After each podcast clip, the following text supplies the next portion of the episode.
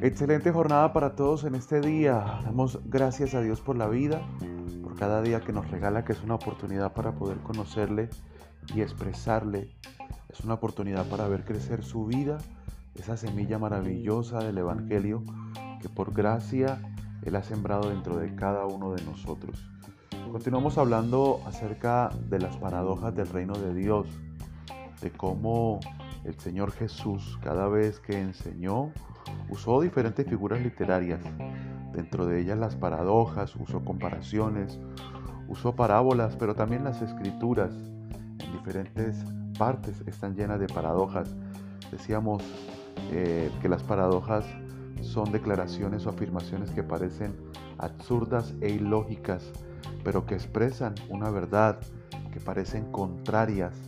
Y también decíamos que las paradojas son usadas porque eh, los misterios o todo lo que Dios nos ha revelado, que ha dejado de ser misterioso, para que el ser humano pueda volver a Él, no se puede entender a través del esfuerzo del intelecto ni del conocimiento humano, solamente a través de la fe. Es una gracia que Dios da a nuestro espíritu para que ahora nosotros podamos creer. Entonces se usa todo este tipo de figuras pero más que las figuras es la intención del Espíritu Santo de empujarnos y de motivarnos a buscar y anhelar verdaderamente la palabra de Dios, lo que Él define, las definiciones eternas, no el mundo de las definiciones de los hombres. Y todos los días en nosotros se debe despertar ese anhelo, ese anhelo por conocerle, ese anhelo por comer, como dice la escritura, la palabra que sale de su boca, ese anhelo por ser gobernados por la verdad, ese anhelo por poder conocer la intención de su corazón. Y hablando de las paradojas, en el reino de los cielos, por ejemplo, una de ellas es que el que quiera ser grande debe ser siervo de los demás. Sí, en los sistemas del mundo, en los sistemas del mundo de los negocios, de todo lo que existe, hasta la religión, el que es grande es el que tiene una posición, el que grande es el que tiene súbditos, el que es grande es aquel que es servido por los demás. Pero las escrituras tienen esta paradoja que el que quiera ser verdaderamente grande en el reino de Dios, podríamos decir, pudiéramos decir, tiene que hacerse pequeño y servir a los demás. En el Evangelio de Mateo, capítulo 20, verso 25 al verso 28, mire cómo dice la escritura, dice, entonces Jesús llamándolos dijo, ¿sabéis que los gobernantes de las naciones se enseñorean de ellas y los que son grandes ejercen sobre ellas potestad? Mas entre vosotros no será así, sino el que quiera hacerse grande entre vosotros será vuestro servidor, y el que quiera ser el primero entre vosotros será vuestro siervo como el Hijo del Hombre no vino para ser servido, sino para servir y para dar su vida en rescate por muchos. Así funciona el reino de Dios. También decíamos que las paradojas nos muestran que las verdades eternas, el Evangelio, el reino de Dios, que lejos de ser una religión, es la realidad más grande que gobierna el universo, no tiene punto de encuentro con los sistemas de este mundo, es completamente contrario no tienen lugar donde se puedan encontrar. Por eso dice, ¿quieres ser grande? Bueno, vas a servir a los demás. ¿Quieres ser primero? Entonces sirve a los demás. Esa es la razón por la cual nosotros somos salvados. Que ahora en Cristo podamos servir a los demás, a nuestro prójimo y tal vez nuestro prójimo más cercano está en nuestra casa. Ahora, ese servicio no es algo voluntarioso, ¿sí? No es filantropía solamente, no es el deseo del hombre por ayudar al hombre, es que Dios mismo ahora por medio de la fe me ha dado vida y es inevitable que esa vida se exprese a los demás. En el Evangelio Él me ha permitido tener luz, la luz del Evangelio ahora es inevitable que esa luz alumbre a los demás. Ese es el servicio del cual habla el Señor, no solamente el esfuerzo del ser humano por hacer algo por alguien, porque la mayoría de las veces que alguien sirve a los demás, siempre lo hace buscando tener mérito propio.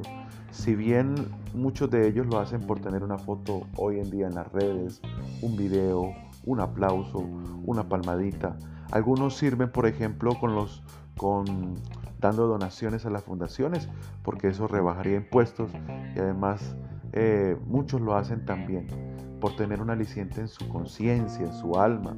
Me siento bien, serví a alguien y solamente se quedan ahí.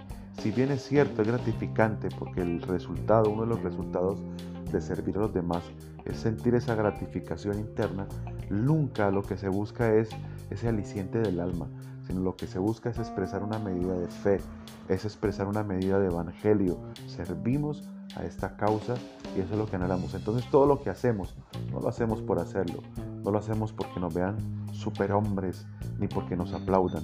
Si damos un abrazo, si damos una sonrisa, si regalamos un plato de comida, si ayudamos a alguien, siempre lo hacemos enfocados en el único y verdadero propósito y es que Cristo sea conocido sea expresado y su evangelio sea luz a los demás. Que en este día seamos los seres humanos más grandes del planeta. ¿Por qué? Porque servimos a los demás en esta causa del Evangelio. Padre, gracias por este día. Todo lo que somos y hacemos es en ti, por ti y para ti. Nada tenemos que no hayamos recibido. Todo ha sido por gracia. Hoy celebramos la vida que tú nos has regalado. Hoy queremos vivir este día intencionalmente, Padre. Que tu luz alumbre los ojos de nuestro entendimiento. Que podamos ver como realmente es, Señor. Que podamos ver con ojos espirituales. Que podamos ver las oportunidades que tú nos presentas en este día para poder aprovecharlas. Aquellas oportunidades que tienen carácter eterno, Padre que no nos dejemos absorber solamente por las cosas temporales, que seamos hallados buenos administradores, pero dentro de esa administración comprendamos, Señor, que nuestra profesión primeramente es espiritual, Señor, y todo lo que existe fue hecho de lo que no se veía, que podamos servir a los demás, a nuestro prójimo más cercano que está en casa, esposa, esposo, hijos, familia, padre, hermanos, hermanas, pero que no sea desde un corazón humano, de un corazón con una bondad humana, sino que sea con tu bondad, que no sea con nuestro amor, que sea con tu amor, que no sean mis manos, que sean tus manos, tus palabras a través de mí, papá, el poder servir a todos los que nos rodean. Padre, sí anhelamos ser grandes, pero esta es la única grandeza que anhelamos, la de poder expresar y servir en este y por este Evangelio, en Cristo Jesús. Amén y amén. Yo soy John Salcedo, muchísimas gracias a todos ustedes por estar presentes. En nuestras redes sociales nos pueden encontrar como Casa Vida Online, Facebook, Instagram y YouTube. Si está en Bucaramanga, recuerden que tenemos un lugar donde nos reunimos, tenemos una casa, les esperamos en casa los sábados a las 6 de la tarde, calle 105, número 2656, piso 2, en el barrio Provenza. Que tengan un excelente resto de día, lleno de paz y lleno de gracia en el Señor.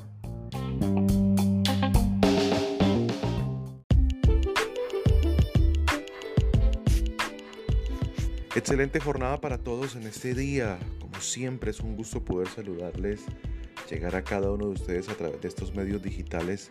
Damos gracias siempre a Dios por este día, por la oportunidad de vivir para conocerle, para conocer la razón por la cual nacimos y aprovechar cada día para poder vivir esas realidades eternas que los ojos de nuestro entendimiento sean abiertos para que podamos ver las propuestas del Evangelio, que son las propuestas eternas, aquellas que tienen vigencia eterna, que no es temporal, que no se acaba, que no se gasta, y como dice la misma escritura, que no se la roba al ladrón, ni se corroe con el óxido. Estamos considerando esta semana y hablando acerca de las paradojas, que son eh, expresiones que parecen absurdas e ilógicas, pero que enseñan una gran verdad que parecieran no tener coherencia.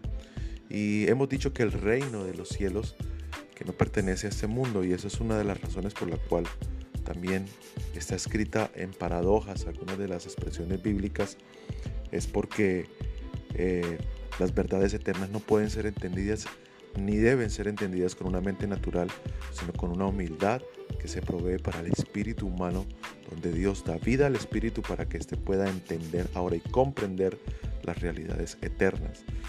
queremos leer lo que dice el Evangelio de Mateo capítulo 20, verso 25 y 26. Dice el texto. Entonces Jesús llamándolos dijo, ¿Sabéis que los gobernantes de las naciones se enseñorean de ellas y los que son grandes ejercen sobre ellas potestad? Mas entre vosotros no será así. Y aquí está la paradoja. Sino que el que quiera hacerse grande, entre vosotros será vuestro servidor. Esta es la paradoja.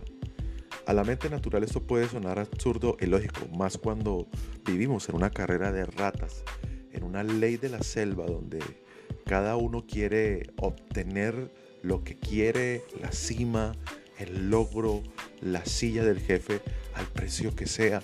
Y el precio que sea no siempre es haciendo cosas malas. Algunos lo hacen a esa forma, otros lo hacen correctamente, estudiando, esforzándose. Pero al final lo que quieren es estar por encima de los demás para poder ejercer dominio y potestad. Pero el Señor dijo, entre vosotros, en el reino de los cielos no funciona así. Así que no busques cargos, no busques ser nombrado, no busques ser elogiado por los hombres, porque eso funciona para los seres humanos, pero para el reino de Dios, donde hay un solo rey, no funciona así. ¿Quieres ser grande? ¿Quieres ser considerado honroso, por decirlo así, en el reino de los cielos? ¿Quieres crecer delante del Señor y que sea el Señor el que define tu grandeza, bueno, aquí está la paradoja y así funciona el reino de Dios. Entonces, pasas, vamos, vamos, porque no, esto no es para, para nadie más, sino para nosotros mismos, todo lo que escuchamos. Vamos a servir a los demás. Repito el texto.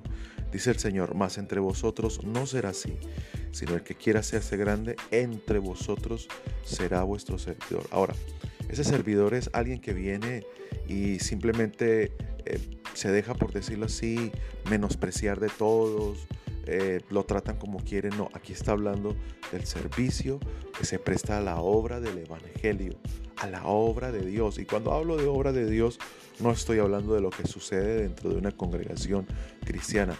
Cuando hablo de la obra de Dios, es desde que, desde, desde el primer pensamiento que te invade la mente en el día, en la mañana, hasta el último que, que te lleva a la cama a dormir, tú vas a estar diciendo, hoy yo vivo para servir a mi prójimo con y en este evangelio. ¿sí? Y tal vez tu, tu oración sea, Padre, abre mis ojos para poder ver de qué forma yo puedo servir hoy a mi prójimo, el más cercano, mi esposo, mi esposa, mis hijos, ¿sí? mis amigos, mi familia, pero también personas que el Señor va a ir colocando en mi camino durante el día, de pronto compañeros de trabajo, clientes, viejos compañeros de estudio que hace rato no veía, vecinos, ¿sí? ¿Cómo, cómo puedo yo servirles a ellos en este evangelio expresando una medida de amor? Aquel que todos los días se levanta pensando en servir a los demás en el amor de Dios con este Evangelio, entonces la escritura lo define como grande. Ahora, estoy seguro que toda persona que ha definido en el Señor, en Cristo, servir a este maravilloso Evangelio, nunca va a buscar ni el aplauso ni la posición. Es demás, le huye a los títulos y a las jerarquías porque no pertenecen a la vida del Espíritu. Quiere conocer una persona verdaderamente espiritual, es una persona que no busca jerarquías ni títulos. Quiere conocer una persona que no es espiritual, aún dentro de las congregaciones, siempre va a estar buscando ser nombrado en las congregaciones, en los sistemas del mundo. Es el tipo de persona que le gusta tener dominio sobre los otros y resulta y pasa que el ser humano no fue creado para ser gobernado por otro ser humano, sino solamente por Dios, que honramos, respetamos a nuestras autoridades, si eres empleado a tu jefe, más el que te gobierna es el Señor. Seamos grandes en este día, sirvamos, busquemos siempre la mejor oportunidad para servir, que por causa de este Evangelio podamos nosotros abdicar a nuestra forma de defender nuestras formas, nuestra vida y podamos vivir para la única razón que hemos nacido y es que este Evangelio sea anunciado. Oramos en este día, Padre nuestro, gracias por este maravilloso día. Junto con todos mis hermanos me uno hoy a los que escuchan este audio para darte gracias siempre por cada oportunidad que tenemos para vivir. Que este día sea aprovechado para la razón por la cual nos lo regalas. Padre, que podamos ser fructíferos y productivos, Señor, en este reino, en el reino de los cielos, papá. Padre, que aprovechemos cada oportunidad que nos presentes con nuestra familia, con los de nuestra casa, con las personas que nos vayamos a encontrar hoy, tengamos una oportunidad y el entendimiento de cómo podemos servirles. Danos sabiduría, Padre, para superar cualquier circunstancia adversa que nos quiera presentar este día. Padre, danos sabiduría también para identificar esas oportunidades que tú nos das de poder hacer tu voluntad y servir a tu propósito. No queremos ser llamados grandes, Señor, en los sistemas de este mundo. Queremos ser llamados grandes en el reino de los cielos. Padre, y esa grandeza no es un título, ya lo sabemos, no es una jerarquía, es una posición de servicio. Padre, gracias por este día en Cristo Jesús. Amén. Muchas gracias a todos por estar presentes. Yo soy John Salcedo de Casa Vida. Recuerden visitar nuestros canales digitales en Facebook, YouTube e Instagram como Casa Vida Online. Si estás en Bucaramanga, te esperamos los días sábados a las 6 de la tarde en la calle 105 2656 piso 2 en Provenza. Muchísimas gracias, que tengan un excelente día.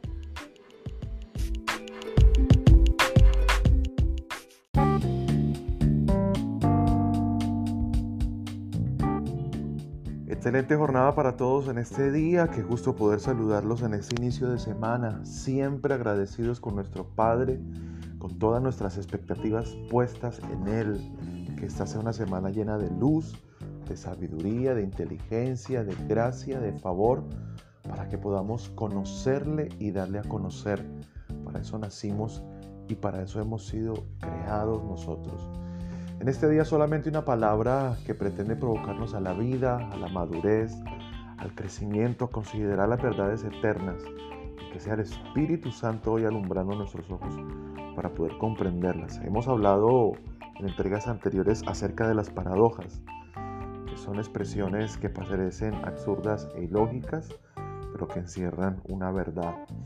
En este caso quiero citar lo que dice la primera carta a los Corintios capítulo 3, verso 18 al 23. Dice, nadie se engaña a sí mismo. Si alguno entre vosotros se cree sabio en este siglo, hágase ignorante para que llegue a ser sabio. Porque la sabiduría de este mundo es insensatez para con Dios. Pues escrito está, Él prende a los sabios en la astucia de ellos. Y otra vez, el Señor conoce los pensamientos de los sabios que son vanos. Así que ninguno se gloríe en los hombres, porque todo es vuestro sea Pablo, sea Apolo, sea Cefas, sea el mundo, sea la vida, sea la muerte, sea lo presente, sea lo porvenir, todo es vuestro y vosotros de Cristo y Cristo de Dios. Aquí está la paradoja. Según los estándares de los sistemas que gobiernan a los seres humanos, el que quiera aparentar o creer ser sabio, tiene que saber más. Y entre más sepa, según los estándares de este mundo, entonces es considerado más sabio.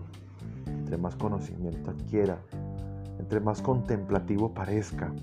Pero es que la sabiduría de Dios no tiene nada que ver con la sabiduría del mundo. Por, ese, por eso dice el texto, si alguno se cree sabio, hágase ignorante. No sepa nada de lo que, de, de lo que se supone que tiene que saber para que llegue a ser sabio. ¿Por qué?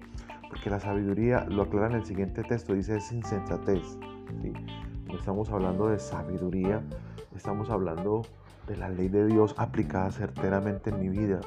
Cuando estamos hablando de sabiduría, estamos hablando, según las escrituras, de esa capacidad de poder aplicar en sabiduría el conocimiento que yo tengo, que no solamente se quede en el intelecto, sino que se vuelva acciones, expresiones, vida diaria ¿Qué es lo que pasa con la sabiduría de los hombres?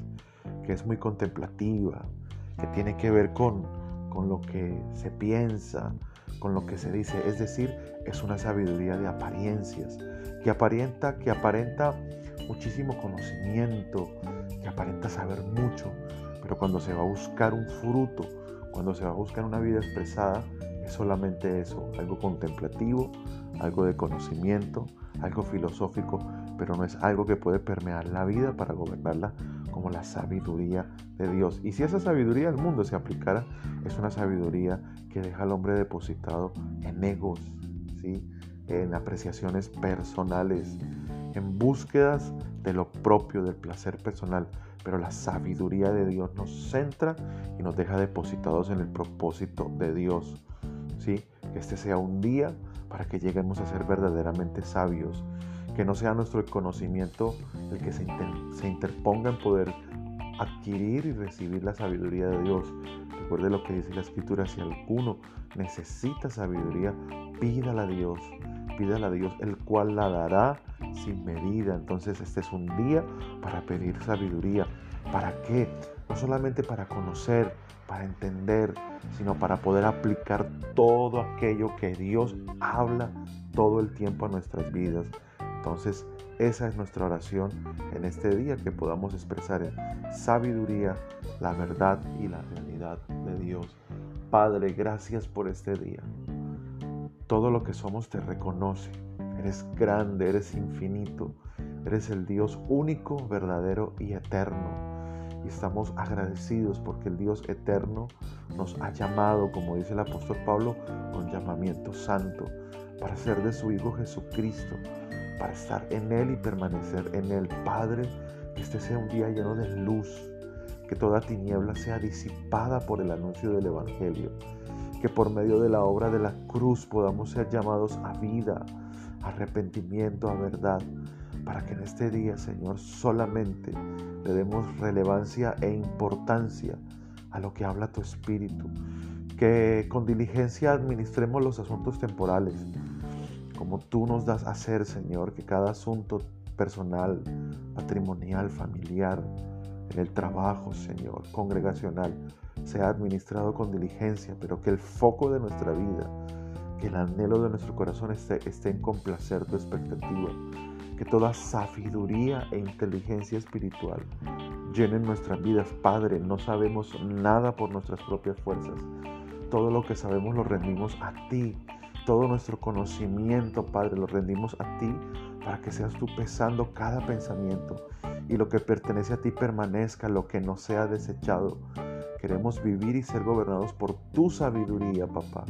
En este día, cada familia aquí representada, Padre, oramos por cada familia de Casa Vida, dando gracias por cada uno de ellos. Que tu sabiduría y tu luz, Padre, nos llene por completo, como oraba el apóstol Pablo, espíritu de sabiduría y de revelación en el conocimiento de Cristo alumbren hoy los ojos de nuestro entendimiento para que podamos conocer la esperanza a la que tú nos has llamado, que tenemos una esperanza por la cual vivir, es una esperanza que no nos avergüenza y es un ancla firme del alma en medio de cualquier adversidad. Padre, gracias en este maravilloso día, en el nombre de Jesucristo nuestro Señor. Amén y amén. Mis amados, feliz día, que tengan una semana llena de gracia y de favor en todo lo que administran. Recuerden que nos pueden ubicar en nuestros canales digitales Facebook, YouTube e Instagram como Casa Vida Online. También si están en Bucaramanga, los sábados a las 6 de la tarde es nuestra reunión en familia, nuestro encuentro familiar, calle 105 2656 en el barrio Provenza, en el segundo piso. Yo soy John Salcedo, muchas gracias a todos ustedes por estar presentes.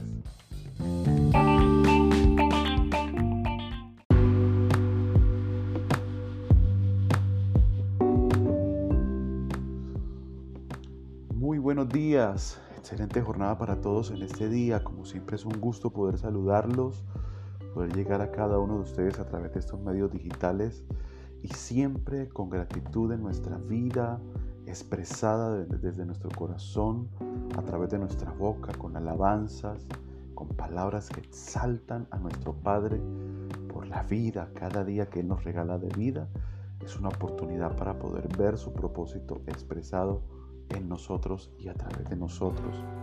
A pesar de la imperfección que podamos vivir en algunos días, a pesar de algunas realidades que parecieran contrarias, hoy nos aferramos y colocamos solamente nuestros ojos en el punto de referencia que da fe a nuestras vidas y es en Jesús, como dice el autor de la carta a los Hebreos, puestos los ojos en Jesús, el autor y el consumador de la fe.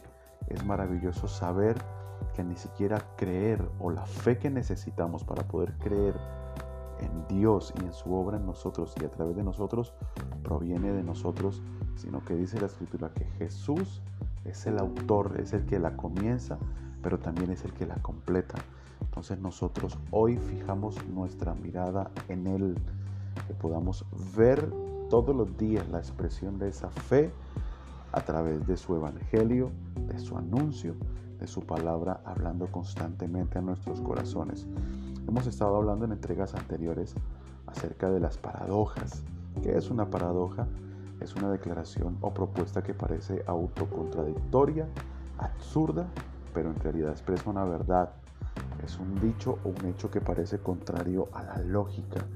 Y hay muchas paradojas en las escrituras, pero hoy quisiera reflexionar y que usted se tomara unos minutos, hiciera de pronto un par en su vida o mientras trabaja, pero que ocupe su mente intencionalmente y sus pensamientos en esta paradoja que le quiero presentar en esta mañana.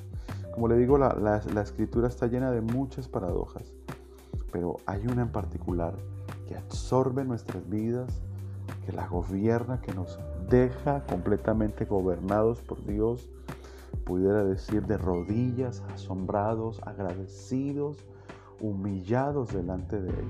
¿Cuál es esa paradoja? Y es la paradoja que es algo que parece realmente absurdo, es algo que parece ilógico, es algo que parece contrario, pero encierra la mayor obra de amor. ¿Cuál es esa paradoja? Es la obra de la cruz. ¿Por qué esa paradoja? ¿Por qué me atrevo a decir que es una paradoja? Porque Dios siendo Dios, ¿sí? eterno, todopoderoso, no creado por nadie, no gobernado por nadie, siendo Él, Él en su eternidad. Él decidió tomar forma de humano. El rey se convirtió en siervo para salvar a aquellos que amaba y que gobernaba. ¡Wow! Eso es una paradoja.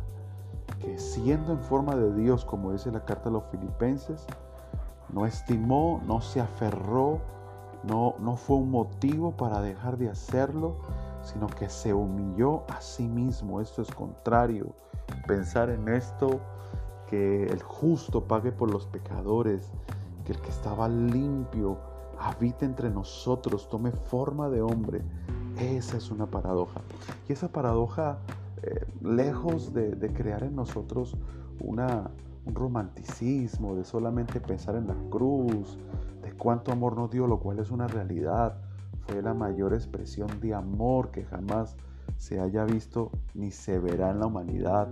Que el justo, el santo, pague por los pecadores, pero esta paradoja tenía un propósito y era liberarnos de nosotros mismos, de nuestras posiciones humanas, de nuestro entendimiento, de nuestro pecado, de nuestra condición alejada y contraria a la vida de Dios. Y como dice la misma escritura, Él es como el sol brillante para que ahora a través de la fe, abriéndose nuestros ojos, podamos ver, considerar y quedar gobernados por esa luz, poder eh, nosotros abdicar, renunciar, doblegar, entregar nuestras vidas todo el tiempo a Él. Cuando podemos ver esta paradoja, cuando comenzamos a tener un entendimiento espiritual de lo que sucedió en la cruz, entonces vamos a entender que no hay otro lugar en el cual querramos estar que no sea en Jesucristo y en esa cruz. Y pudiéramos decir no como un eslogan, no como quien repite un versículo, con Cristo estoy juntamente crucificado y que esto se convierta en, en una constante en nuestras vidas, que sea un texto o sea una expresión que sea constante todos los días, que esa expresión el día de mañana ya no suene vieja o pasada. Ah, ayer yo estaba crucificado con Cristo. No, cada día que yo me levante pueda decir, Padre, gracias porque nuevas son tus misericordias. Y en este día también estoy crucificado con Cristo. Y en este día ya no vivo para mí, ya no vivo para mis deseos, ya no vivo para mi agenda, vivo para tu agenda, vivo para satisfacer la expectativa de tu corazón y poder orar y decir, Padre, que esa maravillosa obra de la cruz que eso que yo no logro entender, que es paradójico, que es ilógico, que, entregar, que lo entregaras todo por nosotros, yo pueda entender que el centro y el propósito de esa obra de la cruz, que es paradójica, no soy yo mismo, me beneficia, me llama, me rescata, me limpia, me justifica, me transforma, me santifica, pero que yo pueda entender que se trataba de ti mismo, que la obra de la cruz busca otorgarte a ti un beneficio, busca otorgarte a ti una respuesta, busca darte a ti lo que siempre buscaste en nosotros y es que expresemos tu imagen y en este caso el entendimiento de la imagen de tu Hijo Jesucristo. Oramos en esta mañana. Padre nuestro, gracias por este hermoso día. Me uno con cada uno de mis hermanos y mis hermanas para agradecerte, para glorificarte, para decirte tú eres el Dios eterno, tú eres el Dios todopoderoso desde siempre y hasta siempre. Tú eres Dios, es tan finita mi mente que ni siquiera logra comprender las dimensiones de tu amor, de cómo expresaste tanto amor a través de la obra de la cruz, mi mente, Padre, no lo puede entender y eso es una buena señal, porque no debo entenderlo en mi mente, debo entenderlo a través de la fe y esa fe ha sido dada en mi espíritu, por eso puedo decir que creo, creo en tu amor, creo en Jesucristo como Señor, como Salvador, creo que fue encarnado, creo que fue niño, creo que habitó entre nosotros y como dice la escritura, su gloria fue vista en la tierra, la gloria del unigénito. Pero creo que Jesús no se quedó allí. Creo que fue a la cruz y en amor condenó al pecado en sí mismo. Llevó todas nuestras enfermedades, iniquidades y todo fue condenado, pero no se quedó allí, sino que resucitó y ahora gobierna por los siglos de los siglos sentado en su trono eterno. Y ahora nosotros somos llamados a ser de Jesucristo. No somos llamados a tener una religión, una filosofía, solamente una doctrina. Hemos sido llamados a estar en Él y a ser encontrados en el Padre. Que hoy la luz que es tu, que Evangelio alumbre por completo nuestros corazones. Padre, que podamos ver, Señor, esa obra de tinieblas que nos ha tenido cegados, apartados, llenos de orgullos, sin entendimiento, que podamos hoy ver la obra de la cruz, no con nuestra mente natural, sino con la fe que nos es dada en Jesucristo. Padre, gracias que podamos experimentar el nuevo nacimiento y que todos los días podamos ver la expresión de tu vida en nosotros creciendo y tomando posesión de nuestra alma hasta la plenitud de Cristo, hasta la redención de nuestro cuerpo, Padre, que hay una medida mayor hoy de Cristo, absorba y gobierne por completo nuestras vidas en Cristo Jesús nuestro Señor. Amén y amén. Muchísimas gracias a todos por estar presentes. Esa es nuestra oración. Que nuestros ojos sean abiertos. Que podamos ver con claridad la obra de Cristo en nosotros y a través de nosotros. Que podamos vivir todos los días para satisfacer la expectativa del corazón de nuestro Padre. Que todos los días nos ocupemos de nuestra salvación, viendo madurez, viendo a Cristo expresándose en nosotros, ya no viviendo nosotros, sino Cristo en nosotros. Yo soy John Salcedo, gracias por este día. Recuerde que somos Casa Vida en Bucaramanga, en nuestros medios digitales, Casa Vida Online, YouTube, Facebook e Instagram. Y si estás en Bucaramanga, te esperamos este sábado a las 6 de la tarde, calle 105, 2656, piso 2, en el barrio Provenza. Muchas gracias a todos. Que tengan un excelente día lleno de luz y lleno de paz.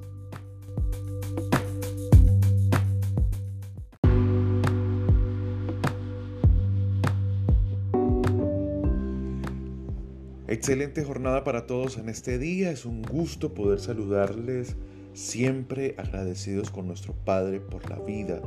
Cada día de vida es una oportunidad que tenemos para poder conocerle más a Él, conocerlos, conocernos en Él y vivir para la razón por la, por la cual fuimos creados. Cada día que el Padre nos dispensa de vida es una gracia que nos da para poder vivir de manera asertiva para la razón para la cual nacimos. Gracias a Dios estamos vivos hoy y podemos compartir la vida que nos ha sido dada y anhelar y desear siempre vivir sostenidos por la esperanza que tiene Dios, es decir, vivir para satisfacer su expectativa, vivir para saber qué espera Él de nosotros y vivir conforme a esa esperanza.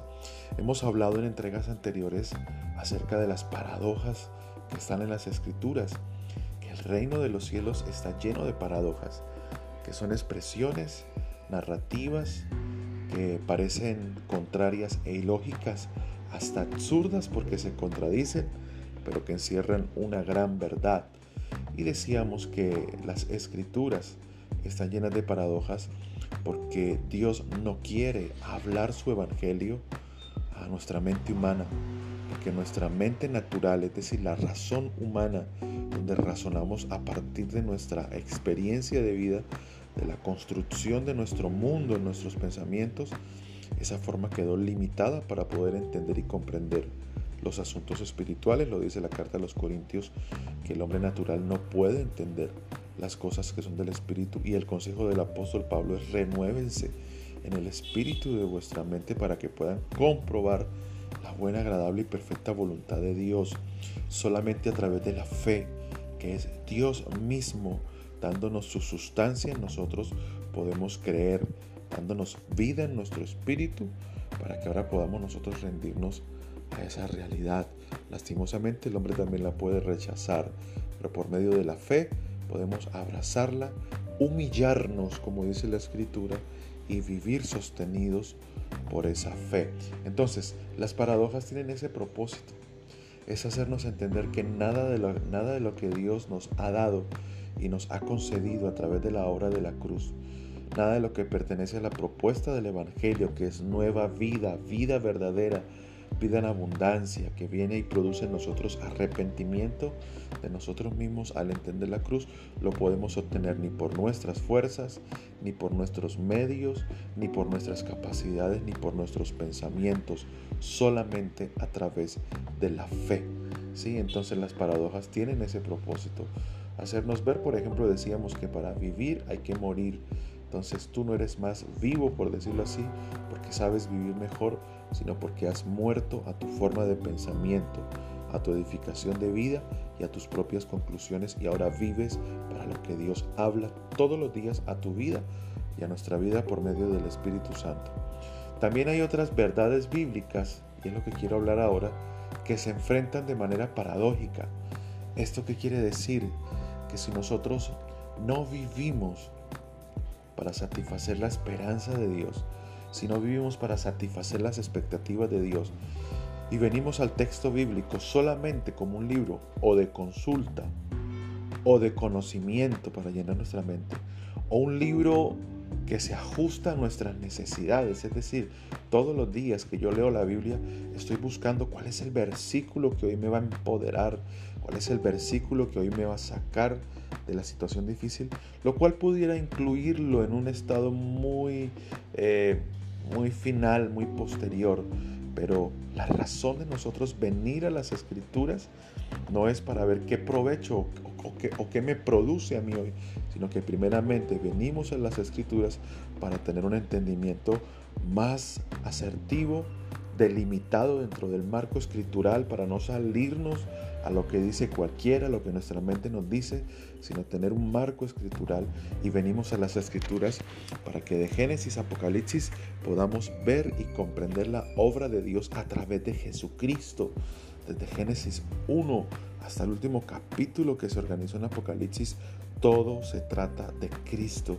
Y si nosotros venimos a las escrituras, no buscando qué podemos sacar para nuestro provecho, sino cómo las escrituras nos van dando luz, cuando hay verdadera hambre, nos va proveyendo lo que necesitamos para tener un entendimiento cada vez más perfeccionado, más claro, más certero de la obra de Dios en nosotros, hacia nosotros y a través de nosotros, entonces vamos a encontrar que las escrituras no se contradicen, sino lo que hacen es llevarnos de un lado a otro para equilibrarnos y centrarnos en la verdad. La mente que solamente usa las escrituras para su propio provecho, con las mismas escrituras o con la misma Biblia, alguien lo puede contradecir en algún día, porque la Biblia tiene verdades paradójicas que parecieran enfrentarse, pero vuelvo y le digo, cuando la necesidad del Espíritu no lo vemos así, sino que extraemos el principio espiritual que allí se quiere enseñar. Por ejemplo, alguien puede decir, y esto es una verdad, es una gran verdad y es una excelente y maravillosa verdad que creo que todos debemos abrazar, la salvación que nos es otorgada en Cristo, a la cual accedemos por arrepentimiento, ¿sí? a través de la gracia, pero debe experimentarse el arrepentimiento para nuevo nacimiento.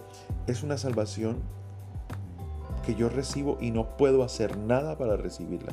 Es decir, la misma escritura dice que no es por obras. Mire lo que dice Efesios 2, 8, 9. Porque por gracia sois salvos por medio de la fe. Y esto no es de vosotros, pues es un don de Dios, no por obras, dice, para que nadie se gloríe. Esto es una gran, gran, gran verdad. Nadie puede hacer nada para ser salvo, porque lo que hizo Jesús en la cruz fue la mayor obra el más alto sacrificio. Todo lo que yo quiera hacer de más estaría de alguna forma menospreciando la obra de la cruz. Si yo creo que necesito hacer algo aparte de lo que Jesús hizo, entonces estoy menospreciando la obra de la cruz. Ahora, el hecho de que la salvación que hemos recibido por gracia no haya obras humanas que hayan intervenido para recibirla, no quiere decir que nosotros ahora, al, ser salvos, nos quedemos estáticos, simples, perezosos, sin hacer nada. La salvación, escuche esto por favor, no fue por obras, pero sí es para obras. Aquí viene otro entendimiento clave, ¿sí? Y es que la salvación no solamente es un evento como tal que sucedió algún día en mi vida, sino que solamente fue la puerta que el Padre me abrió, ¿sí?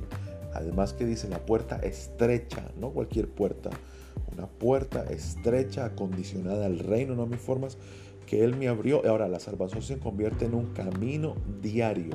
¿Cuál salvación?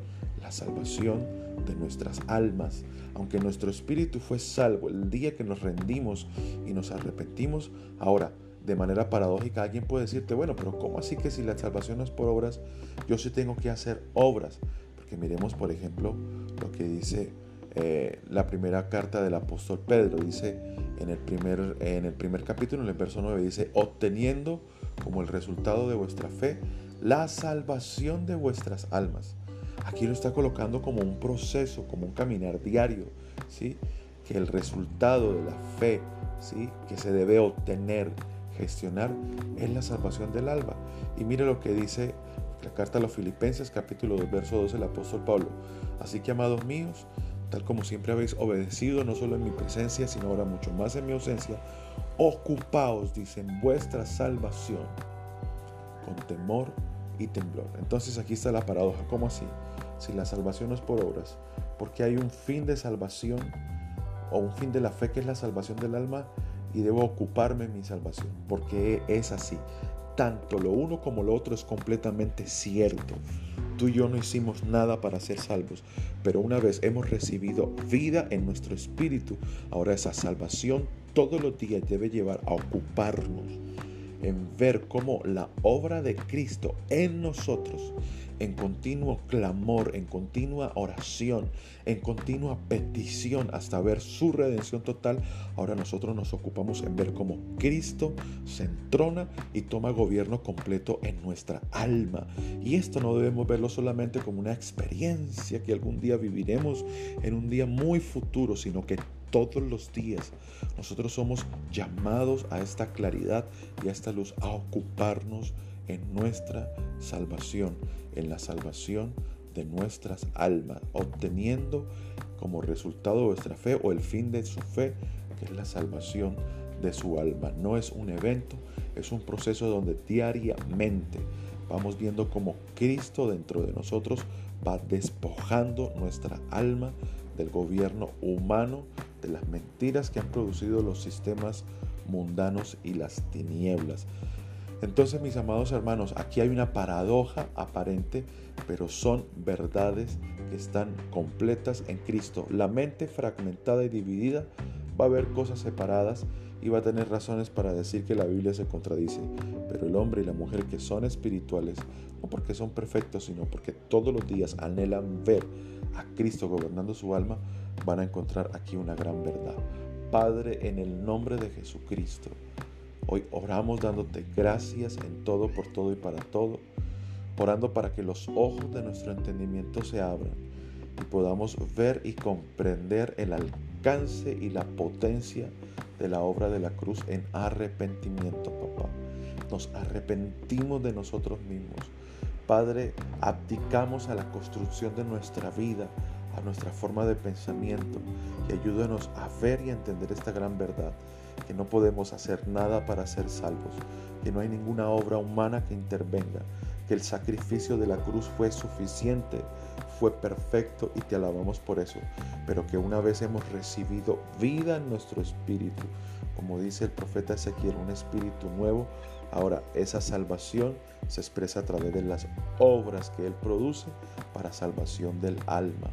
Padre, que hoy nos ocupemos con diligencia, con pasión, con fervor y con entrega a ver cómo la obra de tu Espíritu ha permeado nuestra alma y ahora nuestra alma debe ser traída a gobierno con nuestros pensamientos, sentimientos, emociones, posiciones y posturas, papá. En Cristo Jesús, si alguien, si alguien hoy estaba siendo afligido en su cuerpo, que reciba la salud que nos ha sido otorgada por medio de la cruz. Padre, si alguien estaba confundido, que reciba luz en este día, en Cristo Jesús. Amén. Excelente jornada para todos. Recuerden nuestros canales digitales, Casa Vida Online, Facebook, YouTube e Instagram. También eh, en Provenza el sábado a las 6 de la tarde, calle 105, 2656 pisos a los que están en Bucaramanga. Yo soy John Salcedo. Excelente resto de día.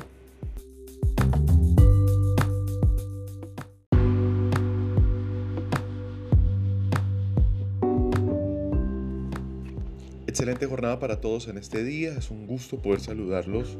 Saludo especial a toda la Casa Vida. Un abrazo fraternal a la distancia. Estamos en esta semana viendo cómo la escritura nos muestra algunas verdades que parecieran enfrentarse de forma paradójica. Es decir, que parecieran no guardar lógica o ser contrarias, pero como lo hemos dicho, todo lo que pretenden es provocarnos a la verdad, al anhelo y al deseo de poder conocer la voluntad de Dios en nosotros y a través de nosotros. Esto no lo vamos a poder obtener a través de nuestras formas, de nuestras fuerzas ni de nuestra sabiduría. No hay nada, absolutamente nada que nosotros podamos hacer para poder acceder a esta salvación tan grande, como dice el apóstol Pedro, solamente a través de una obra de amor y de gracia, a través de la cruz, el Padre nos ha abierto la puerta y el camino para que podamos regresar y vivir todos los días de nuestra vida satisfaciendo sus expectativas, ¿sí?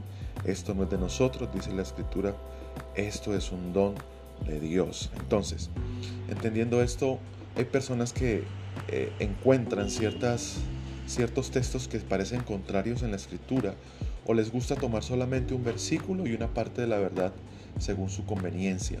Pero cuando nosotros venimos a leer la Biblia, a leer las escrituras, no lo hacemos buscando satisfacer nuestras expectativas, sino que lo que buscamos, escudriñamos y anhelamos es ver la expresión de Jesucristo a través de cada lectura y de cómo nosotros ahora cada vez vamos muriendo más, siendo negados a nosotros mismos, dejamos de estar y de ser los dueños de nuestra vida para que Cristo se entrone en nosotros. Entonces la Biblia no es qué versículos me sirven hoy para poder aliviar mi realidad, sino cómo yo ahora puedo estar en Él y a través de la escritura puedo cada vez enriquecer ese conocimiento y a través de la revelación el entendimiento de su obra en mí todos los días llevándome a ver expresada esa salvación que ya me fue dada en el Espíritu. Por ejemplo, uno de esos textos que se pueden enfrentar de forma paradójica es cuando uno piensa y dice, bueno, hay textos de la Biblia que dicen que el Padre ya me lo entregó todo. Y eso pudiera ser tomado para que alguien diga, ah, como él ya me lo dio todo, entonces yo no tengo que hacer nada. Bueno, lo primero que hay que decir es que alguien que toma un texto de estos y lo interpreta así, lo primero es que no ha recibido nada del Padre. Lo que hizo fue leer un versículo bíblico y apropiarse de él. Cuando tú recibes una revelación del Padre, vas a entenderlo completamente. Por ejemplo, la segunda carta del apóstol Pedro, el apóstol Pablo también lo menciona muchísimo, pero quiero leerlo aquí. Dice en el capítulo 1, verso 3, segunda carta de Pedro 1.3 dice, como todas las cosas que pertenecen a la vida y a la piedad nos han sido dadas por su divino poder, mediante el conocimiento de aquel que nos llamó por su gloria y excelencia. Entonces alguien puede tomar solamente, bueno, todas las, como yo ahora soy cristiano, todas las cosas el Padre me las dio. ¿sí? Y de alguna forma usar este texto para querer alcanzar solamente bienes materiales o relajarse y decir, yo ya lo tengo todo en Cristo, ¿sí? Pero aquí lo aclara y lo dice mediante el conocimiento de aquel que nos llamó por su gloria y excelencia. Es decir, esto es una medida que se irá aclarando, iremos viendo perfectamente conforme lo vayamos conociendo a Él. Pero mire con este texto que lo queremos enfrentar en esta mañana. Carta a los Colosenses capítulo 3, verso 1. Aquí el apóstol Pedro pareciera decir para la mente natural, ¿no? Pero no en el espíritu. El espíritu sabe que es la intención de lo que el Padre quiere decir aquí. Pareciera decir que no hay, no hay que hacer nada. Mire lo que dice el apóstol Pablo en la carta a los Colosenses capítulo 3, verso 1. Si pues habéis resucitado con Cristo, buscad las cosas de arriba donde está Cristo centrado a la diestra de Dios. ¿Cómo así? ¿Cómo así que no lo dio todo? Si no lo dio todo, ¿por qué tengo que buscarlo? Aquí está el punto. Que tanto lo uno como lo otro hacen parte de una sola verdad. Y es que a través de Jesucristo, cuando nosotros hemos respondido al llamado y a la propuesta del Evangelio, y de la cruz, que es la salvación de nuestra alma. Esa salvación, cuando nosotros nos humillamos y en arrepentimiento confesamos la vida de Cristo, esa salvación inmediatamente nos es otorgado como una realidad en nuestro espíritu completa. Dios nos salva por partes, Dios nos salva a pedacitos, es una obra completa que nos es otorgada. Pero ahora, esa obra de salvación que es en el Espíritu va avanzando va progresando y va tomando control y gobierno sobre todo en nuestra vida y en nuestra alma. Y es ahí donde nosotros, el consejo bíblico listo es, recibiste la salvación, pero ahora busca, diligentemente busca, anhela, desea, ¿sí? todos los días con fervor espiritual, con pasión, con temor, con temblor, no te dejes distraer, no te dejes llenar la cabeza de mentiras, de tus propios pensamientos, de ídolos, de imágenes propias, tampoco de lo que dicen otros. Renuncia a todo evangelio que te diga algo diferente. Busca las cosas de arriba. Si ya, sí. Ahora, hay que ver lo que dice antes el texto. Si pues habéis resucitado con Cristo. Y esa obra de resurrección solamente opera en un corazón que ha recibido salvación de parte de Dios. Si yo recibí salvación, entonces es porque he visto cómo el Padre condenó el pecado y la muerte en la cruz. Yo estoy crucificado en esa cruz, pero he resucitado con una nueva vida, con una nueva naturaleza, con unos nuevos deseos, con unas nuevas prioridades, con nuevos anhelos, con toda una potencia donde ya no es Dios diciéndome a través de imposiciones externas lo que tengo que hacer, sino como dice Ezequiel y lo profetizó, me ha dado un espíritu nuevo y ha colocado su espíritu dentro de mí para que yo pueda vivir la vida que Él diseñó para mí, que es una obra de gracia.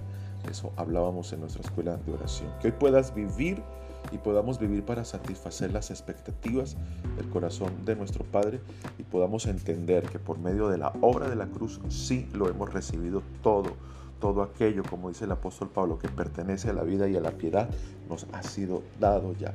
Pero ahora nosotros, como eso nos ha sido dado y hemos resucitado, tenemos una nueva vida y esa nueva vida tiene nuevas acciones, nuevos pensamientos, nuevas decisiones, todo perteneciente a una naturaleza. Tengamos paz. Ya Dios no nos demanda nuestra perfección en nuestras fuerzas, ni nos está diciendo lo fuerte que tenemos que ser, sino que nos está notificando y nos está anunciando, si tú aceptaste la propuesta del Evangelio y resucitaste con Cristo, ahora vas a tener las fuerzas y las capacidades para concentrarte en lo que es de arriba, en lo que es eterno y no en lo de la tierra. Padre, gracias por este día. Alabamos y glorificamos tu nombre. Tú eres el Dios todopoderoso no hay nadie que se iguale a ti. Todos los demás dioses son mentiras, son invenciones de los hombres. Tú eres el único, verdadero y soberano Dios. Hoy oramos para que los ojos del entendimiento nos sean abiertos y podamos comprender esta realidad. Podamos comprender acerca de todas las riquezas y de toda la vida que tú nos has dado por medio de Jesucristo, cuando hemos podido acceder por gracia a la salvación, no por obras. Padre, pero que asimismo esta salvación ahora produce una nueva vida y esta nueva vida produce con una nueva naturaleza, tiene una potencia para que podamos ser no lo que nos dicen que tenemos que ser, sino lo que la ley del Espíritu de vida en Cristo que ahora está dentro de mí me lleva a hacer y ser en ti, Padre. Que este día se llene de acciones, de hábitos, de pensamientos, de decisiones, de fervor, de pasión, de entrega, de, de enfoque en aquellas cosas que son verdaderas y eternas y podamos cada vez más ir menospreciando aquello que no pertenece a tu propósito y aquello que es temporal. Padre, toda persona que hoy necesite, Señor, será arropado por el cuerpo, cobijado porque esté siendo probado y afligido en circunstancias adversas. Padre, hoy oramos para que venga, Señor, todo consuelo, toda fortaleza en aquel que su cuerpo estaba afligido, reciba la salud que ya nos ha sido dada por medio de Jesucristo, aquel que necesitaba una respuesta en provisión, úsanos, Padre, y que venga respuesta a cada vida en este día. En Cristo Jesús nuestro Señor. Amén y amén. Muchas gracias, yo soy John Salcedo. Recuerden que somos Casa Vida Online en nuestros canales digitales. Y el sábado, a quienes estén en Bucaramanga, les espero en la calle 105 2656 piso 2, nuestro lugar de reunión. Paz y gracia en este día.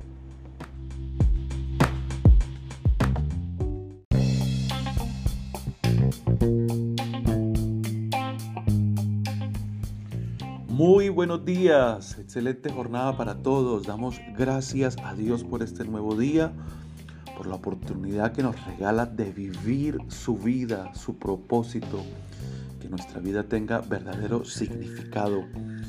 Hoy reciban un caluroso saludo de parte de toda la casa Vida desde Bucaramanga y queremos hacerles saber acerca de la palabra que predicamos el día sábado en nuestra casa, tener alguna memoria de lo que hablamos y provocarnos a querer vivir gobernados por la palabra que sale de la boca de Dios. Lastimosamente, el ser humano, lo hemos venido diciendo durante varias semanas, es incapaz de reconocer su propia incapacidad. Nosotros por causa de nuestra incompetencia no podemos reconocer nuestra incompetencia. Y lo hemos dicho así, por ejemplo, una persona no sabe que tiene mala ortografía hasta que no conoce la correcta ortografía. El ser humano cree que puede definir a Dios, cree que puede definir los asuntos espirituales. De hecho, es una forma que usa mucho nuestro, nuestra generación.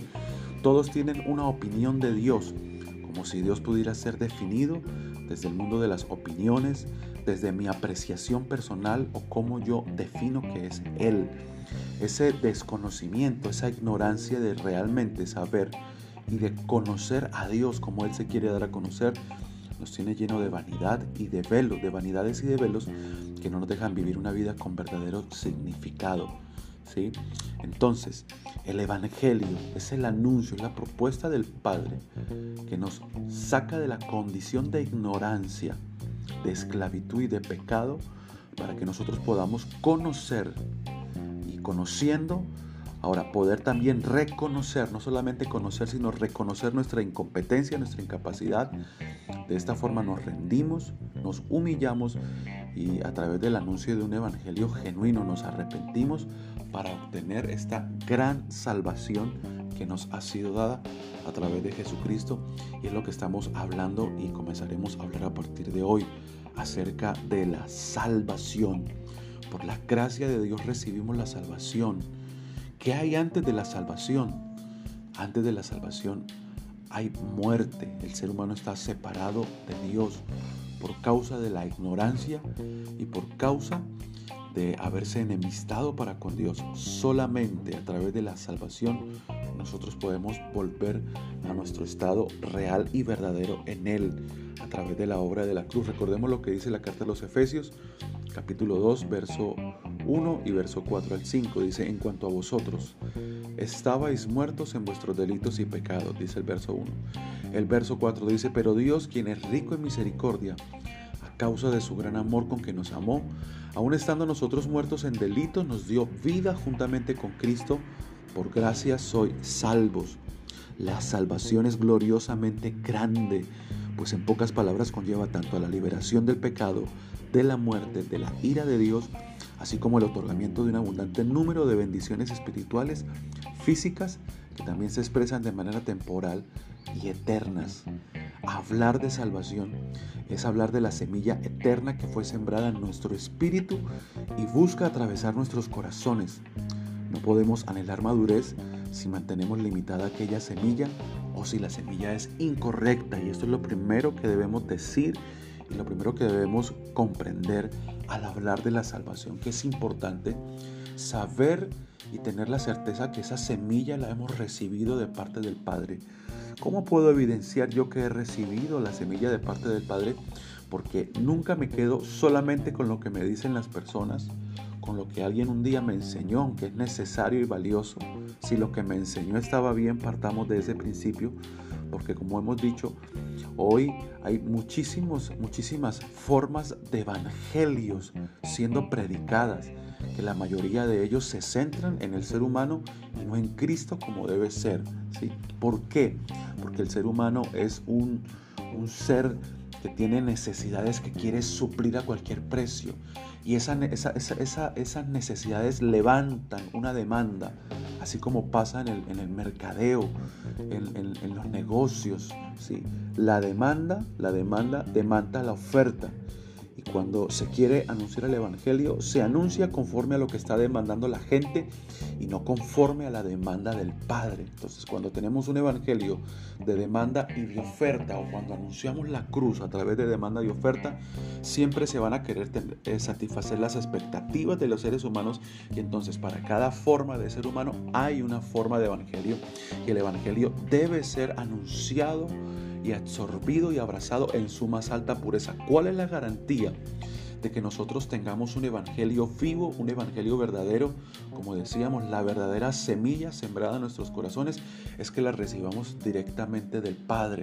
Esto quiere decir que no debemos escuchar a nadie, debemos orar, pidiéndole al Padre, Padre, guíame hacia las personas, al lugar correcto donde yo voy a recibir tu evangelio el que está centrado en ti y no en los hombres. Si recibiste el anuncio, la predicación del correcto evangelio, entonces hay un segundo paso y es que tú mismo ores y le digas al Padre, Padre, revélame tu evangelio.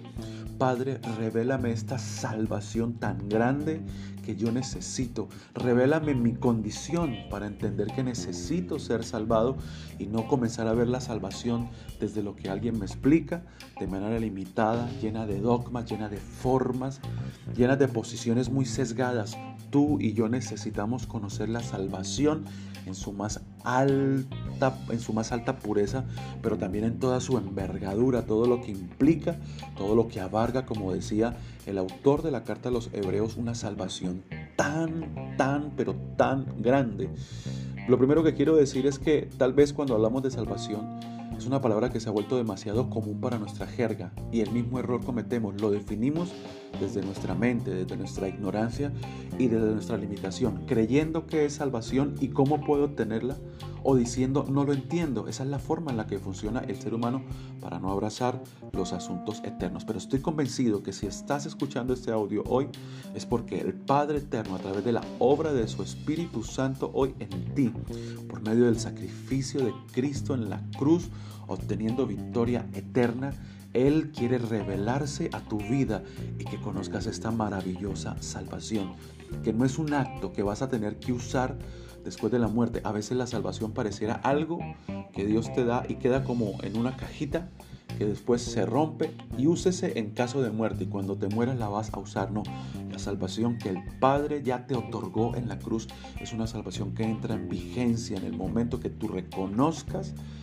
Jesucristo, la obra de la cruz, su muerte, su resurrección, te humilles y en un genuino arrepentimiento, dice la Biblia que eres trasladado del reino de las tinieblas al reino de su amado Hijo, al reino de la luz, pasas de muerte a vida. En ese mismo instante recibes la salvación y esa salvación comienza a operar en ti como una semilla que todos los días debe crecer hasta que se convierte en un árbol completo y lleno de frutos para el Padre.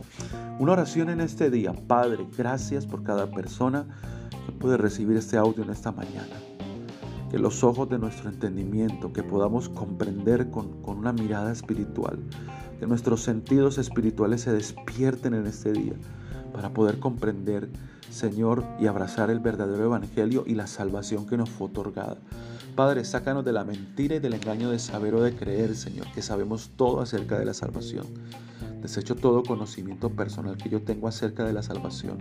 Y te pido hoy, esta es mi oración, esta es mi petición, este es mi clamor, este es mi ruego, esta es mi súplica que me reveles y me des a conocer, que yo pueda comprender, no con mis sentidos naturales, sino con la misma fe que tú me otorgas, que es tu Hijo en mí, que yo pueda comprender esta salvación. Me humillo, me arrepiento, Padre, que hoy en mí el Espíritu Santo provoque una obra de verdadero y genuino arrepentimiento, que yo pueda desechar las mentiras y las fábulas para abrazar y quedar sembrado en el Evangelio que anuncia tu Espíritu Santo y que la salvación se convierta todos los días en una realidad creciente, gobernante y cada vez mayor en mí y en todos los que me rodean y en mi generación.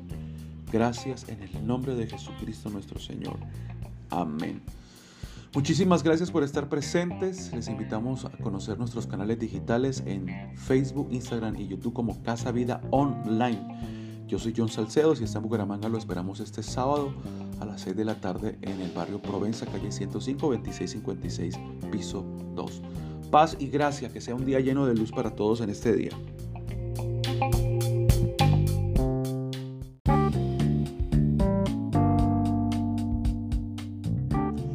Excelente jornada para todos en este día, fraternal saludo. Siempre es motivo de alegría saber podemos estar conectados a pesar de la distancia a través de estos medios digitales, provocándonos con estos espacios que, como lo hemos dicho, tienen el firme propósito de ser solamente un catalizador, un provocador, que estos devocionales nos provoquen a querer comer la palabra que sale de la boca de Dios, entregarle al Padre el fruto que Él espera, a querer conocerle como Él se quiere dar a conocer.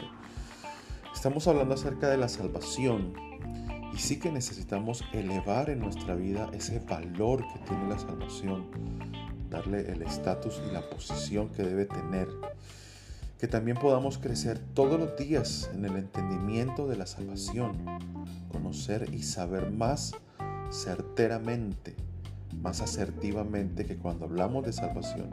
Estamos hablando de, como dice el autor de las cartas a los hebreos, es una salvación tan grande. Y también debemos asegurarnos que ocupe el lugar que debe tener en nuestras vidas, darle el lugar que debe tener. La madurez nos requiere libre de toda estructura que nos limita y nos lleva a ver las realidades de Dios y el Evangelio desde una perspectiva religiosa. Nosotros cuando hemos abrazado la salvación, ahora sabemos que hemos recibido salvación para darle un fruto al Padre, a eso llamamos madurez.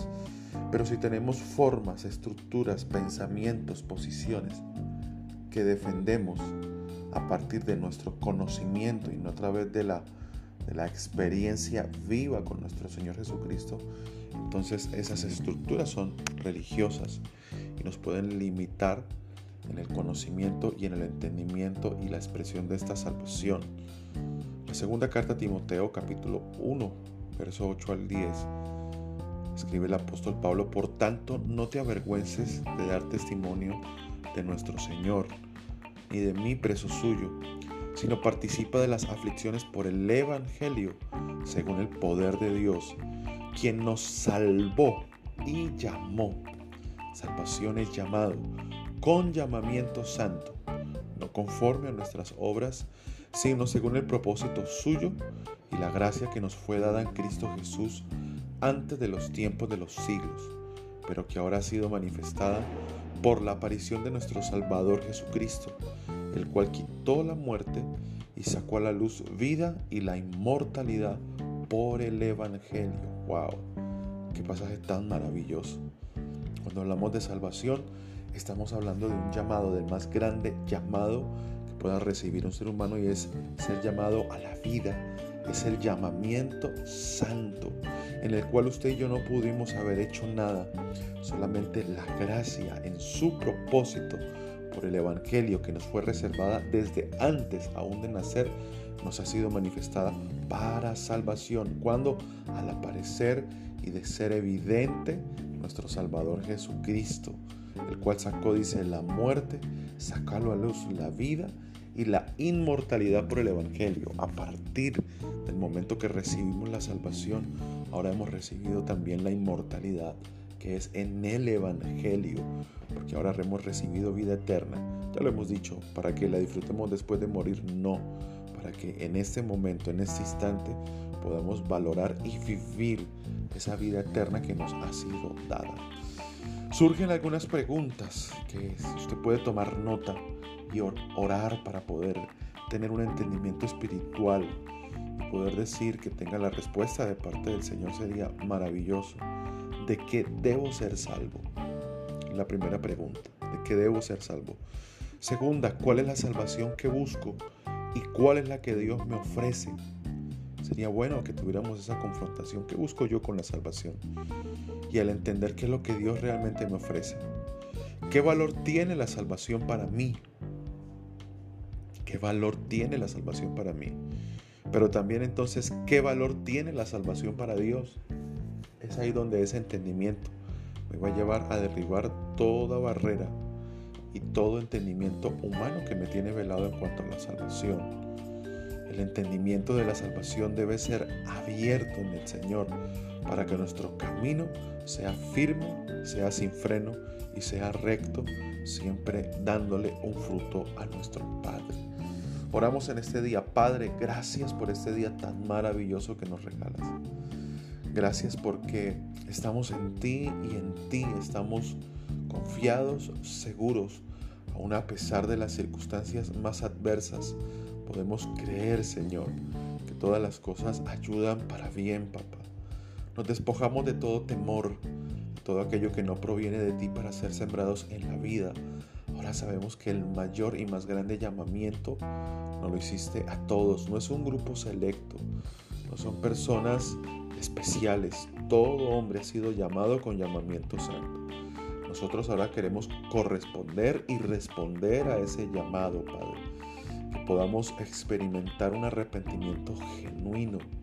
Que podamos ver tu salvación como tú la ves, valorarla como tú la valoras y darle el lugar en nuestra vida que debe tener. Padre, hoy oramos para tener un entendimiento mayor, más grande, más amplio, más definido y más certero de esta salvación. Gracias Padre, si alguien hoy estaba enfermo, el cuerpo ora, el cuerpo lo abraza en salud, toda salud, toda vida, toda, toda vida que nos ha sido otorgada en la cruz, Padre. Permee, Señor, cada órgano, cada sistema funcional del cuerpo humano de quien nos escucha. Asimismo, la mente, la psiquis sea libre de toda opresión por pensamiento, Señor, sea libre por el anuncio del Evangelio. Gracias, Padre, en el nombre de Jesucristo. Mis amados, feliz día para todos. Que tengan un día lleno de luz, lleno de gracia, lleno de favor de Dios. Recuerden que un día del favor de Dios redime toda una vida de trabajo. Vivamos hoy para ver esas obras eternas, administrando siempre con responsabilidad lo temporal, pero no dejándonos absorber por lo mismo. Paz y gracia en este día, soy John Salcedo. Recuerden visitar nuestros canales digitales, Facebook, YouTube e Instagram como Casa Vida Online. Y los sábados estamos a las 6 de la tarde en la calle 105 2656 piso 2 en Provenza, Bucaramanga. Que tengan todos un excelente día. Hola, mi nombre es Alejandra Salcedo y el día de hoy voy a estar entrevistando al líder social que es un orientador espiritual llamado John Nelson. ¿Cuáles son los tipos de conflictos que puede atender? Los conflictos de carácter fe. Creemos que si el mundo interior de una persona está en orden para con su creador, todo lo demás puede estar en orden y en paz. Como dice la misma escritura, que es en el corazón donde comienzan la guerra, los conflictos, los celos, los pleitos, las iras, están dentro del ser humano. Entonces, si el ser humano encuentra su propósito en la vida en Dios, no en la religión, puede tener verdadera paz. ¿Qué servicios presta su labor para construir la paz? Prestamos servicios de orientación espiritual, consejería, escuchamos a las personas, también estudios bíblicos, crecimiento espiritual, entre otros. ¿Qué mensaje le envía a la ciudadanía para construir la paz día a día? La paz se comienza a construir dentro de cada ser humano. cada uno de nosotros somos responsables por hacer parte de esa edificación. Creemos que la palabra clave está dentro de la pregunta que estás haciendo, construir. La paz es una construcción. No es solamente un destino, sino es algo que todos los días debemos nosotros edificar. Si nosotros, si cada ser humano descubre su vocación y la razón para la cual y por qué nació, entonces va a poder edificar paz. Si todos volvemos nuestros ojos a aquel que nos regaló la vida y cada día que vivimos sobre la tierra para darle sentido y propósito, es ahí donde todos, donde todos seremos edificadores de paz. Muchísimas gracias.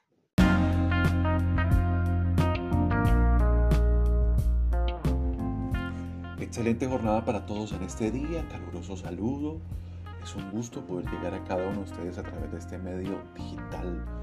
Reciban un saludo de toda la Casa Vida, a cada hombre y mujer que cada día que el Padre nos regala de vida lo aprovechan como un regalo para poder vivir la vida con verdadero significado y propósito. Y es conociéndolo a Él, es sumergiéndonos en su realidad y en su salvación. Y de esa salvación estamos hablando. Todos necesitamos la salvación que viene de Dios. Y no solo como un evento, sino como una construcción en nuestras vidas. Queremos hablar en esta primera parte de la salvación que es por gracia. La carta a los Efesios capítulo 2, verso 4 al 9 dice, pero Dios que es rico en misericordia, por su gran amor con que nos amó, aun estando nosotros muertos en pecados, nos dio vida juntamente con Cristo, por gracia sois salvos. Y juntamente con Él nos resucitó y asimismo nos hizo sentar en los lugares celestiales con Cristo Jesús, para mostrar en los siglos venideros las abundantes riquezas de su gracia en su bondad para con nosotros en Cristo Jesús porque por gracia sois salvos, por medio de la fe, y esto no de vosotros, pues es don de Dios, no por obras para que nadie se gloríe. Cuando nosotros tenemos un entendimiento de esta grandeza y de esta gloria de la salvación, nos deja sin lugar para orgullos o vanaglorias personales. Nada pudimos hacer para recibir esta salvación. Nada hicimos por esa salvación y nada podemos hacer para ser salvos. Pensar que pudimos tener alguna participación en nuestra salvación es sobreestimar las capacidades de un cadáver porque estábamos muertos. Si Dios no interviene dándonos vida, nunca hubiésemos podido creer. Esa sentencia debe permanecer para siempre en nuestras almas y corazones, con altos niveles de humildad delante del Señor. Este entendimiento de la salvación además humilla nuestro pasado, no solamente humillando nuestros errores, sino también nuestros aciertos y bondades humanas. Toda fortaleza personal, todo logro, toda ventaja, toda ventaja son nada delante de Dios. Y este Evangelio nos establece un fundamento firme en la gracia. Hemos sido salvados por medio de la fe. Cuando hablamos de salvación, no hablamos que nosotros fuimos salvados por Dios o Dios nos salvó por causa de nuestros errores, ¿sí?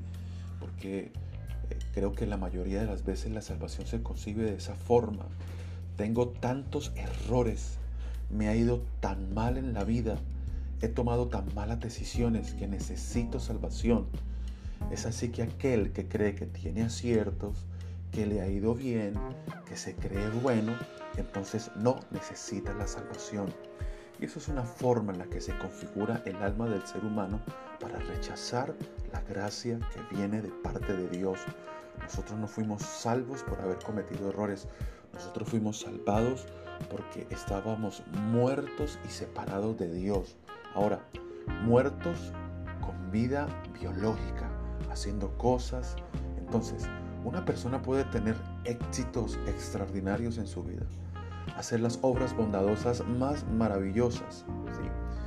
Y pensar que todo está muy bien, pero si no está recibiendo, viviendo y edificando la salvación de Dios en su vida, entonces dice la Biblia que está muerto.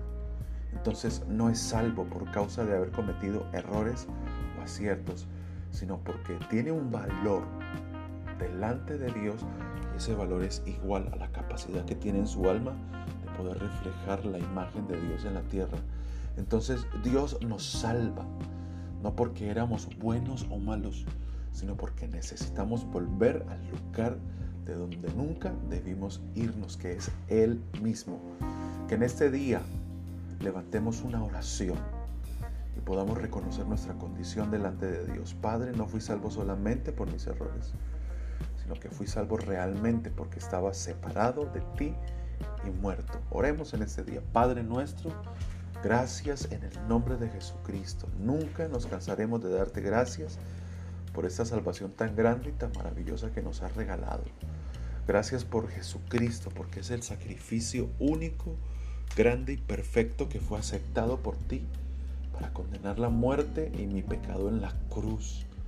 Yo oro hoy para tener un entendimiento mayor, más amplio, más exacto, más fino de la salvación, papá. No quiero definir la salvación desde mi mente humana. Libérame, por favor, de todo orgullo, de creer que yo podía hacer algo por esta salvación. Libérame de creer, papá, que lo que me hacía malo eran mis desaciertos. Por eso necesitaba ser salvo. Hoy reconozco que necesito arrepentirme de la vida entera, de haber vivido una vida fuera de ti, de estar muerto. Si recibo la vida hoy, solamente quiero reaccionar con vida delante de ti, papá. Padre, perdóname por haber edificado mi propia vida. Hoy quiero recibir la salvación que viene con una tecnología, con una potencia, con una naturaleza, con una nueva vida, nuevos pensamientos, nuevos hábitos. Padre, una nueva forma de vida que emerge desde mi interior, como dice la escritura, como un río de agua viva. Padre, que este sea un día donde cada hombre y mujer que reciben esta palabra reciban la iluminación, la capacidad de entender con su mente espiritual, no natural, esta salvación tan grande, que esta misma palabra obre en los cuerpos que han sido afectados por la enfermedad, Padre, arropamos a cada persona que pudiera estar experimentando lo temporal de la enfermedad, la arropamos con la salud que posee el cuerpo de Cristo, todos sus sistemas vitales, cardiovascular, endocrino, sistema digestivo, articular, Padre, neurológico, óseo, Padre, todo sistema vital, todo sistema genital sea ahora cubierto por la palabra de fe que es en Cristo Jesús por y para este evangelio. También que toda persona que en su psiquis esté siendo bombardeada por pensamientos que quieren traer ceguera y distracción, sea libre por la contundente victoria de la cruz. Gracias Padre, en el nombre de Jesucristo. Amén. Que tengas luz en este día para poder ver los asuntos que el Padre señaló para ti.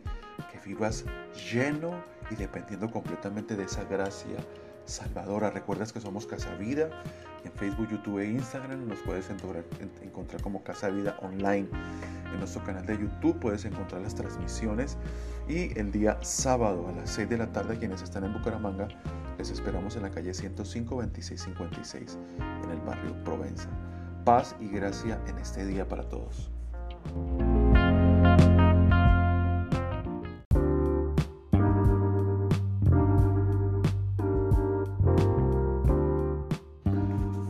días, saludo especial a toda la casa. Es un gusto y un placer poder llegar a todos ustedes a través de estas cortas reflexiones que tienen un solo propósito y objetivo, es provocarnos a la vida, a la madurez, al entendimiento la verdad del Evangelio y de vivir su realidad.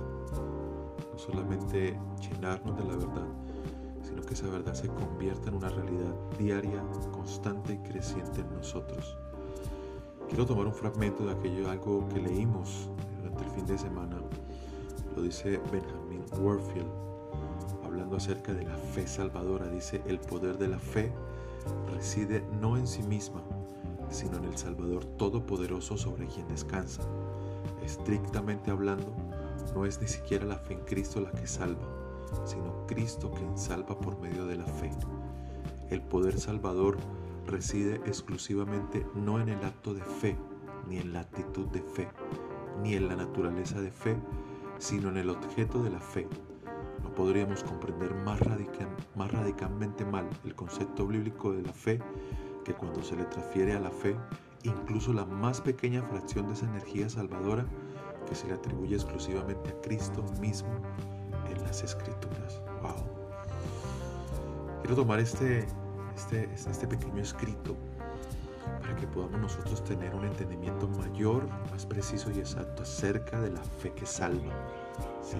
Y creo que está explicado aquí de una forma magistral. No es nuestra fe la que nos dio acceso a la gracia que nos dio, que nos entregó la salvación que hoy tenemos por medio de Jesucristo, esa salvación, la cual es una obra completa en nuestro espíritu, pero que día a día va tomando y ganando territorios en nuestra alma hasta conquistarla completamente, sino que es Cristo quien salva por medio de la fe, esa fe que nosotros recibimos para poder creer en Dios, también es un don de Dios, es Dios en nosotros, su gracia, llevándonos a entender y a comprender la obra de la cruz. Entonces, todos los días que nosotros vivimos sobre la tierra, vivimos para vivir por esa fe, y por medio de esa fe tener un conocimiento cada vez más exacto, definido, verdadero de la palabra y de la obra de la cruz. Nosotros no hicimos nada, nada había en nosotros que nos hiciera merecedores de aquello que hemos recibido por gracia. Solamente Jesucristo nos ha salvado por medio de la fe ese poder salvador, como dice lo que leíamos, no reside en mi fe, sino en la naturaleza de la fe, sino en el objeto de la fe que es Cristo mismo. Huyamos de todo evangelio que nos hizo creer que somos nosotros los que producimos las cosas y los que por nuestras obras podemos acceder a esta salvación. ¿Qué nos queda en este día? Dar gracias. Gracias Padre por esa salvación ¿Y qué más nos queda? Ocuparnos en esta salvación. No somos nosotros haciendo algo para Dios, sino que es Dios haciendo algo a través de nosotros. Y nosotros respondemos diligentemente con acciones, con decisiones, con pensamientos, con palabras, con nuestros pasos. Es ahí donde las obras que produce la salvación cobran verdadero sentido y propósito porque no queda ningún mérito en nosotros. Oremos en este día y démosle gracias al Padre. Padre, gracias en el nombre de Jesucristo por este día tan maravilloso. Gracias por la fe de Jesucristo que nos ha sido dada para poder acceder a esta salvación. Gracias porque si creímos, fue una obra tuya cuando estábamos muertos. Si pudimos ver y entender la cruz, Señor, y pudimos recibir esta salvación tan grande como dice la escritura, fue por medio de la fe. Y esta fe es un don tuyo, papá. Que por medio de esa fe, Señor, podamos entender que la salvación que hemos recibido no fue un evento, sino que fue una puerta que se abrió, es una ruta que se trazó y hay un camino recto para caminar. Y a ese camino se le llama madurez. Que en este día, hoy, papá, yo pueda ocuparme intencionalmente mis pensamientos, Señor, sean llenos de tus pensamientos. Todo lo que es puro, todo lo que es honesto, todo lo que es de buen nombre, todo lo que es amable, si hay virtud alguna en algo, en esto yo quiero pensar en este día, papá. Que mis pensamientos sean llenos, Señor, de salvación y de fe. Esa fe que tú me regalas para poder ocuparme en aquellas cosas que son relevantes, Padre. No me dejes caer en la tentación de entregarle mi vida solamente a las cosas temporales, sino que pueda ver, Señor, y aportar a la edificación que tú estás haciendo en mí y a través de mí, Señor, que pueda obtener el fin de la fe, como dice el apóstol Pedro, que es la salvación de mi alma. Que hoy mi alma, Señor, vea esa salvación que me ha sido dada la vaya completando, Señor, así como Josué conquistó territorio, Señor, en el Antiguo Testamento. Asimismo, esa salvación vaya conquistando todo territorio hostil en mi alma, Padre. Gracias, gracias por este día. Oro por mis hermanos, por cada hombre y mujer que hacen parte de esta casa, para que tu evangelio alumbre, Señor, sus vidas, sus corazones, Señor. Alumbre por completo todo lo que ellos son y todo lo que ellos hacen, Señor, que en este día esa luz permee todas sus vidas, sus casas, y que esa fe salvadora, Señor, absorba y gobierne, Señor, todo lo que ellos hacen y son en ti y a todas sus familias, papá. Padre, oro, Señor, para aquel que necesita una palabra de ánimo, y sea confortado, Señor, y sea vivificado. Aquel que necesita una palabra de exhortación, Señor, porque se ha descuidado, se ha dejado distraer, reciba esa palabra de exhortación y vuelva a la vida, vuelva a la verdad. Padre, oro, Señor, por aquel que necesita la salud en su cuerpo, para notificarle que por medio de la cruz ya nos fue otorgada, Señor, y oramos para que esa misma salud, Señor, se exprese en cada cuerpo, Señor, que está hoy enfermo. Gracias, papá, en el nombre de Jesucristo nuestro Señor. Amén. Que tengan un excelente día, paz y gracias en este día. Recuerden que los sábados nos vemos a las 6 de la tarde en la calle 105 2656, para lo cual deben diligenciar eh, o apartar un cupo a través del enlace que dejamos en este grupo por cuestión de aforo del lugar. Muchísimas gracias. Soy John Salcedo de Casavida. Que tengan un excelente resto de día.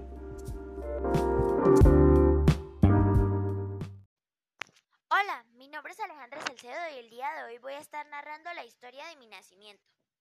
En un día común de lluvia, mi mamá se comenzó a sentir débil y mi papá estaba en la oficina. Mi mamá llamó a mi papá para que la llevara a la clínica. Mi papá le avisó a mi abuela Marina y Marta, a mi tío Javier, a mi primo Jason y a mi abuelo Jorge. Fue difícil llegar porque mi papá estaba en el trabajo y mi papá le avisó a mi tío que la llevara a la clínica. Y mi tío la llevó a la clínica. Fue útil que mi tío tuviera carro. Yo nací a las 5 de la mañana en la clínica Salucop de Florida Blanca. Yo era una bebé con un carácter muy tranquila y era una niña que no lloraba tanto. Fue mi papá, para mi papá fue una noche mágica y fue un sábado. Y mi papá estaba afónico de tanto llorar. Ok, esta fue la historia de mi nacimiento. Bye.